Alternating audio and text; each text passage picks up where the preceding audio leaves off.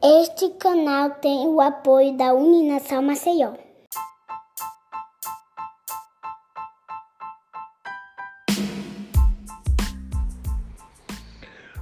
Olá, hoje como entrevistado do nosso EFROID é o professor Rafael Ernesto, psicólogo, mestre em psicologia experimental e doutor em educação especial, que estará falando conosco sobre o Dia Mundial da Saúde Mental, que se comemora neste mês de outubro.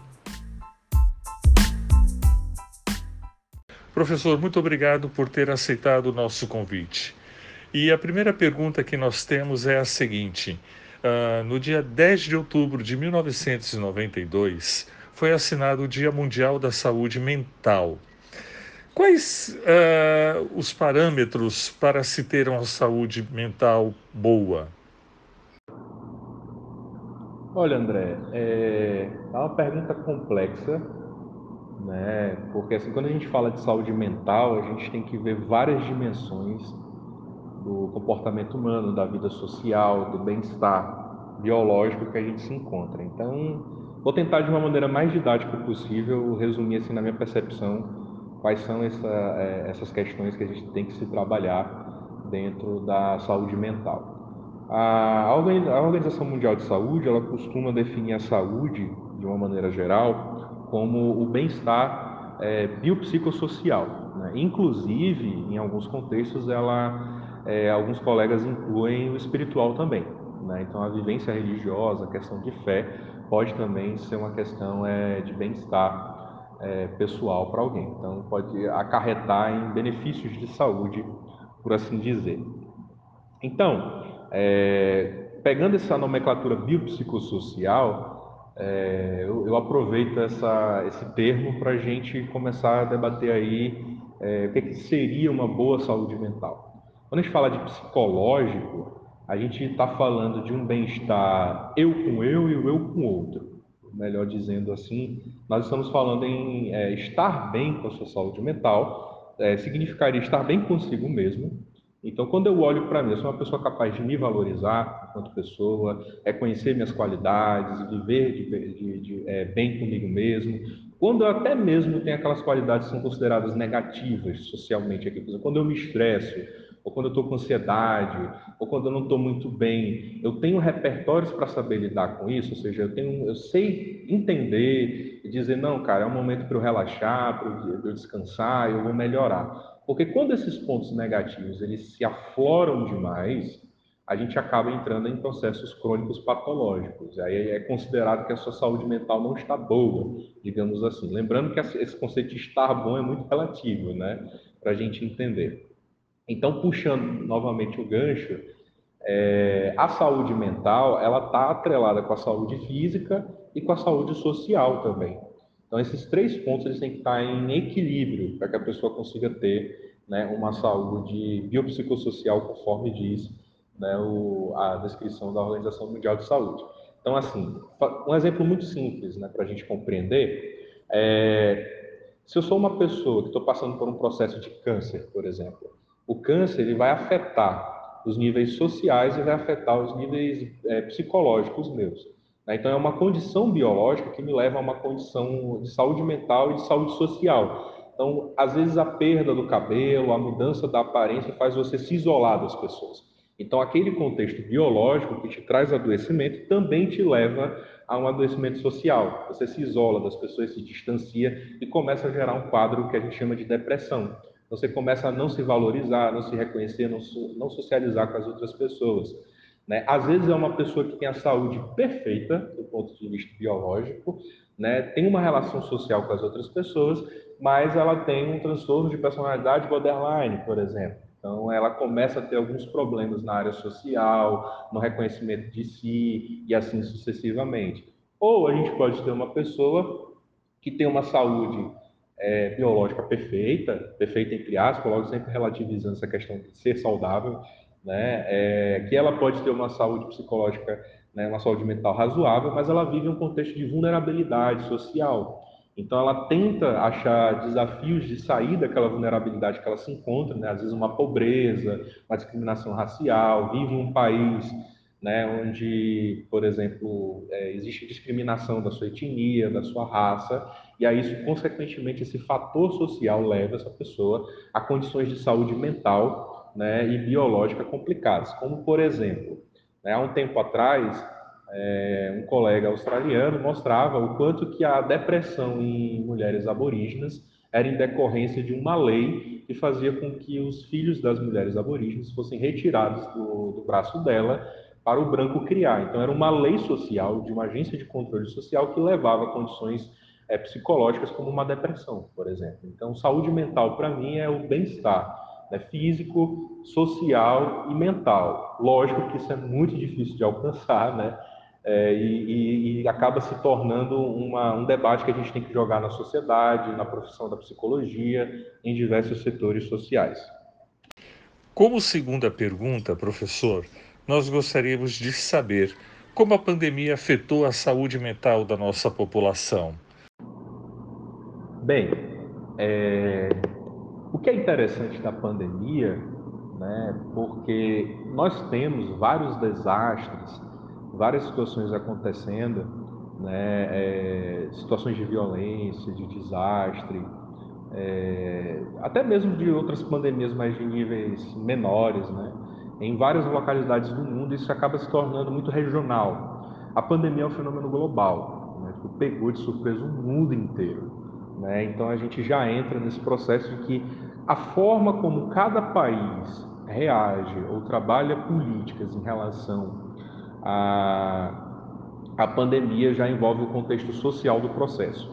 Né? Então, se você está em um país em que as pessoas não valorizam, né, não trabalham políticas públicas relacionadas a, a, uma pandemia, vai gerar ansiedade, vai gerar estresse, vai gerar desconfiança, medo, é, vários sintomas que a gente vai ter na, no campo da saúde mental que podem se tornar patológicos momentaneamente, ou seja, tem pessoas que estão sofrendo de ansiedade, mas assim que, que a pandemia dá uma diminuída, as pessoas conseguem voltar e se restabilizar, né, ou com processo psicoterápico, ou com um processo natural mesmo de desenvolvimento de repertórios, né, de habilidades, ou então a gente vai ver um cenário em que pessoas se tornaram crônicas nesse processo, desenvolveram ansiedade crônica.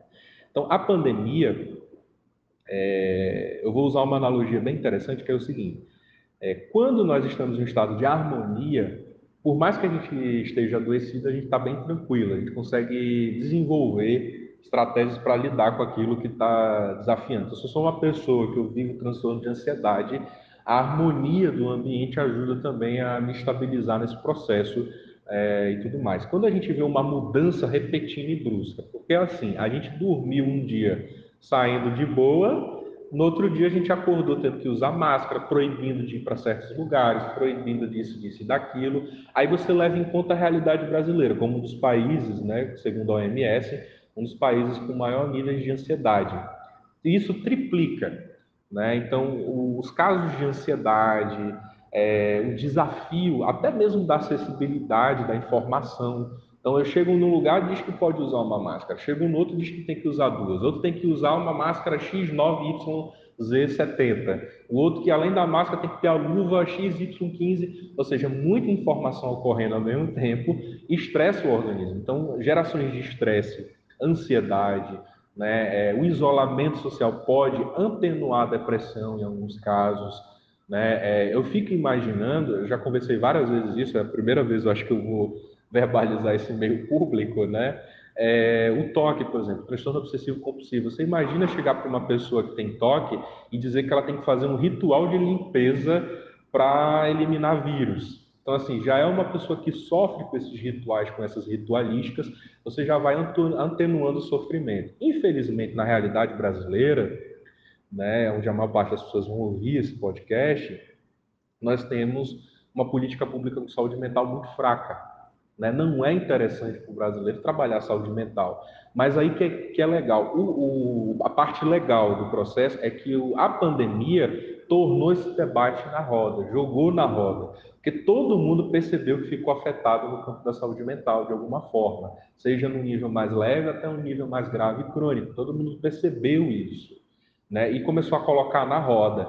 E aí, é, se a gente pode falar assim, um benefício, digamos assim, que eu acho essa palavra muito pesada para a gente falar de uma pandemia, é de que a profissão da psicologia acabou sendo mais valorizada nesse processo. As pessoas pararam e falaram, cara, eu preciso cuidar da minha saúde mental. E aí a pergunta já ficou, como eu cuido da minha saúde mental? Né? E aí algumas pessoas apelam para processos que não são é, éticos e outras vão para processos éticos como o serviço né, da psicoterapia, da psicologia. Né? Então, o psiquiatra e o psicólogo, no atual cenário, está sendo muito requisitado por isso, porque desestabilizou a saúde mental das pessoas. Fazendo uma análise macro aqui, sendo exagerado, né, tentando ser um sociólogo do processo, eu acredito muito porque aconteceu esse processo de desarmonia. Então, essa, essa mudança brusca de como a gente estava vivendo para uma, uma, vida nova causa muita ansiedade. É né? um processo muito complicado. Não é à toa que, em outros contextos, quando se vai fazer uma mudança, se sugere mudanças graduais.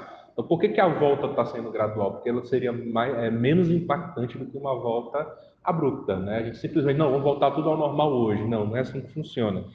É, então, gente, tudo que a gente faz hoje é em função disso. Né? É, se eu vou assistir aula ou não, é, tem que saber como é que está o andamento do Covid. Se eu vou para um bar, eu tenho que saber se o bar fica aberto até que horas, fecha de que jeito. Posso ir para festas? Vai ter show não vai ter show? Tudo hoje é baseado em cima da pandemia. Consequentemente, isso afeta a nossa saúde mental né, e traz diversos sintomas aí que a gente pode nomear como estresse, ansiedade, depressão, a, a, aumento de algumas síndromes né, e algumas características aí no nosso dia a dia.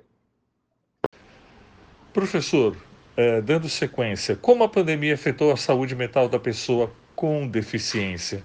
É uma curiosidade que eu acho que todos nós temos. Sensacional, sua pergunta é muito importante, porque a gente joga na roda algo que a sociedade não debate muito. Pessoas com deficiência é algo que a gente tenta, na cultura, a gente tenta marginalizar. Né? Então, quanto menos a gente falar sobre isso, menos eu me deparo com essa realidade. Né? É, então, assim, infelizmente, as pessoas com deficiente, né, com deficiência, perdão, é, que a gente pode estar falando aqui pessoas é, que usam cadeira de rodas, né, pessoas com deficiência física, pessoas é, é, surdas, né, pessoas cegas, né, surdos cegos, então, é, pessoas com deficiência intelectual, né, pessoas com autismo, né, com transtorno do espectro do autismo. Então, a gente está falando de um público que a gente já percebe que socialmente, aqui no Brasil pelo menos, a gente não tem uma equidade de serviços. São pessoas que não têm acesso a serviços e lutam para ter acesso a esses serviços. Então, nós temos várias leis que respaldam esse público na garantia do uso desses serviços. Aí você já imagina, se para nós aqui né, é, já é uma dificuldade, imagina para quem já enfrenta uma dificuldade social né, antes mesmo do processo de pandemia. Eu vou usar o exemplo dos surdos tá, é, para é, exemplificar para vocês aqui o quanto que a saúde mental também se afeta nesse processo. Eu quero que vocês imaginem o seguinte: imagina que você é surdo, você é surda e acontece uma pandemia. Ok. Aí você liga o jornal, não tem nada com intérprete de Libras. Então está acontecendo um processo catastrófico e não tem a, o jornal principal não tem libras. Então, como que você fica sabendo o que, que é para fazer ou mesmo o que está acontecendo? Então, sem esse acesso, essa acessibilidade em libras, ou seja, tendo um intérprete ali no jornal explicando, o que, que eu vou saber que está acontecendo? Como é a forma de agir? Então, aconteceu um fenômeno muito interessante que foi é, intérpretes, pessoas que são envolvidas com a comunidade surda, surdos, é, se mobilizaram para enviar vídeos informativos no WhatsApp da galera, explicando o que, que era, do que, que se tratava, por que, que tinha que usar máscara, é, tipos de máscaras que facilitam ou não a leitura labial para surdos que usam, fazem uso da leitura labial. Então, houve uma série de debates né, e de problemáticas que também afetavam a saúde mental. Então, você imagina, né, um surdo que sofre de uma depressão por falta de contato com a família se depara em uma situação de isolamento mais ainda sem explicar o que está acontecendo.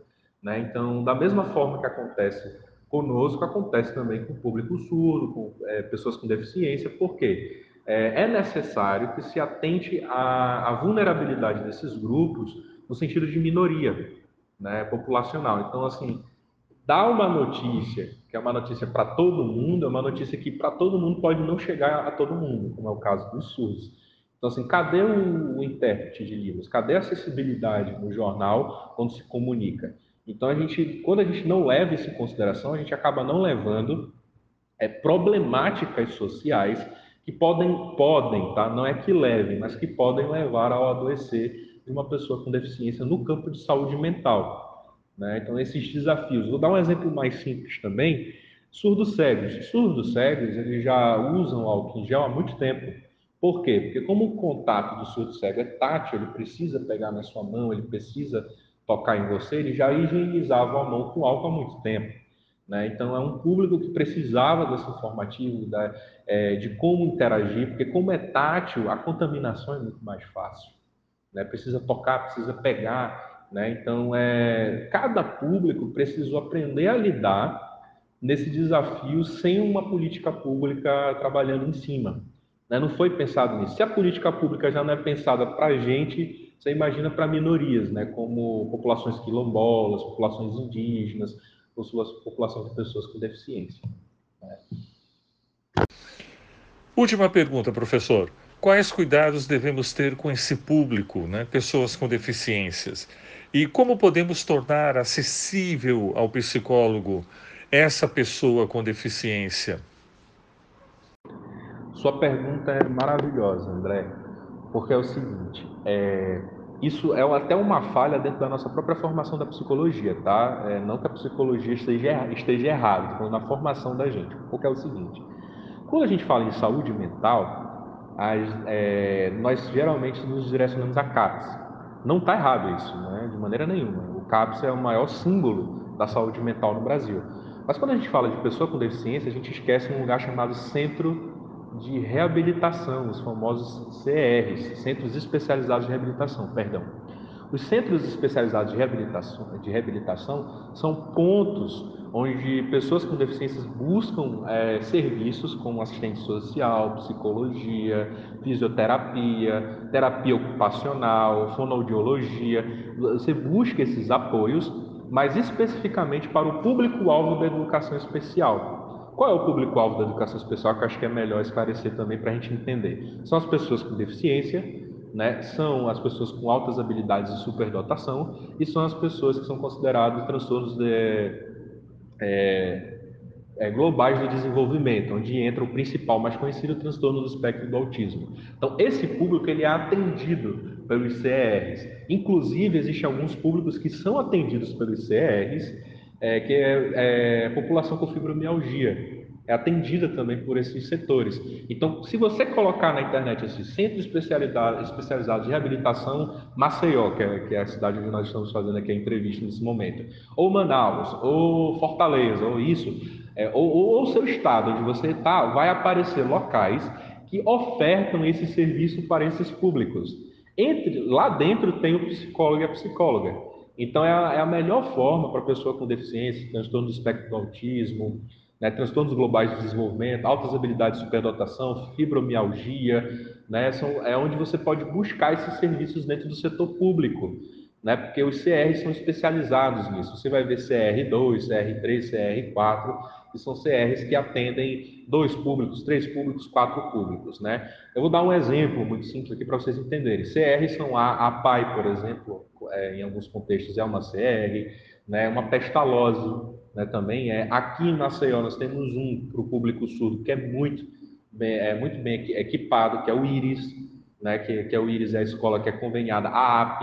Então a AP é um CR aqui em Alagoas, né? Muito interessante. Então, esses locais são como se fosse o CAPS para pessoas com deficiências, entendeu? Então, eu acho que é algo que a população pouco sabe sobre isso. Né? E na formação em psicologia, a gente pouco debate sobre isso, pouco joga na roda.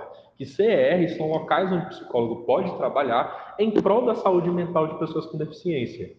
Caso é, você não consegue ir atrás de serviço ou pegar o serviço do CR, você pode ir em clínicas escolas, de faculdades, né, que às vezes ofertam serviço para público da educação especial, e você também pode é, buscar profissionais é, privados, né, ou seja, em busca de terapia. Alguns profissionais, como é o meu caso, por exemplo, Né? Eu, eu, eu oferto alguns atendimentos sociais para público surdo, porque como eu sou um psicólogo que, que sabe Libras, então uma parte é, social do meu serviço eu oferto para a comunidade surda, porque é um público que tem pouco acesso a psicólogos e psicólogas. Né? É um debate recente dentro da formação em psicologia. Né? Então, é, você pode ou buscar no campo privado um terapeuta, né, um psicoterapeuta, ou você pode é, buscar no CR desse serviço. São os dois pontos onde você mais encontra. Se você for no privado, lógico, você vai ter que tirar do próprio bolso, né, para pagar o serviço do profissional, mas no CR são gratuitos, né, os serviços são gratuitos. São os serviços públicos de políticas públicas para pessoas com deficiência, TGD, que é o Transtorno Global do Desenvolvimento, né, e altas habilidades de superdotação, e por curiosidade, na legislação brasileira é aceito fibromialgia também. Né? Então, você pode ir lá em busca desses serviços é, nos CRs. Quem tiver curiosidade, joga no Google da vida mesmo, Centro Especializado de Reabilitação, ou a sigla CER, né, lá na sua cidade, no seu estado que você encontra. Então, às vezes você pode colocar e a sua cidade no interior tem um CR e você não sabia, né, que faz aquele tipo de atendimento. Então, essas são as duas formas que você pode buscar serviços de saúde mental aí dentro do público específico da que eu vou chamar de educação especial para resumir de uma maneira geral, né, que são pessoas com deficiências, outras habilidades, superdotação, TGD, onde tem a galera do autismo também. Ok? Professor, muito obrigado pelo momento que o senhor compartilhou conosco. As informações são muito importantes. Um grande abraço de todos que fazem o E-Freud.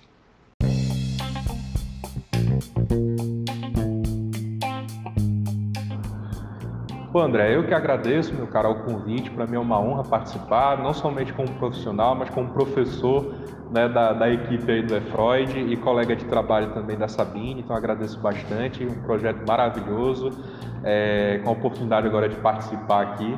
Né, agradeço muito o convite, agradeço você, André, a professora Sabine, né, que supervisiona o E-Freud, aos outros alunos e alunas também que participam do projeto, meu muito obrigado. Né? Aos ouvintes do podcast também, meu muito obrigado. Qualquer coisa também, se quiser informação é, mais específica, se o tema despertou interesse, pode ir lá no Instagram falar comigo que eu dou esclarecimentos maiores, tá? Quem quiser é arroba Rafael Ernesto AS. Você me encontra e pode ir lá tirar dúvidas mais específicas né, de algum ponto que talvez eu não tenha dado algum esclarecimento. Mais uma vez, gratidão e obrigado por tudo.